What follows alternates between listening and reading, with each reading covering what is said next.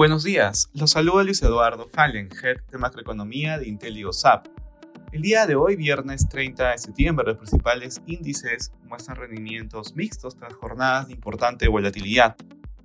De manera particular, en Estados Unidos, los futuros estadounidenses operan mixtos luego de una jornada en que el S&P bajó 2%, casi hasta su mínimo de dos años, y el Nasdaq borró un 4% de su valor.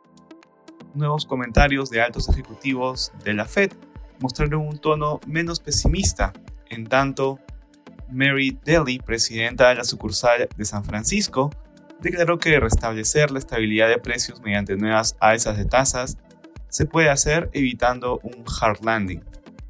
En la eurozona, las bolsas europeas muestran rendimientos positivos.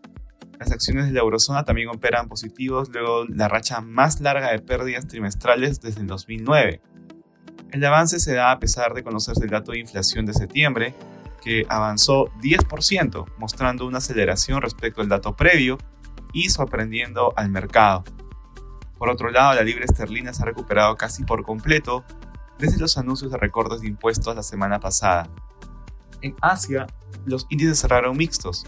Por el lado de China, el registro oficial del indicador líder PMI manufacturero y no manufacturero de septiembre fue de 50.1 y 50.6 puntos, mientras que PMI manufacturero Caixin del mismo mes fue de 48.1 puntos, pasando terreno de expansión el registro de manufacturas oficial. Respecto a commodities, el precio del oro avanza durante la jornada.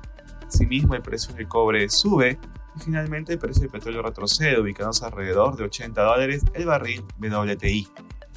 Gracias por escucharnos. Si tuviera alguna consulta, no duden en contactarse con su asesor.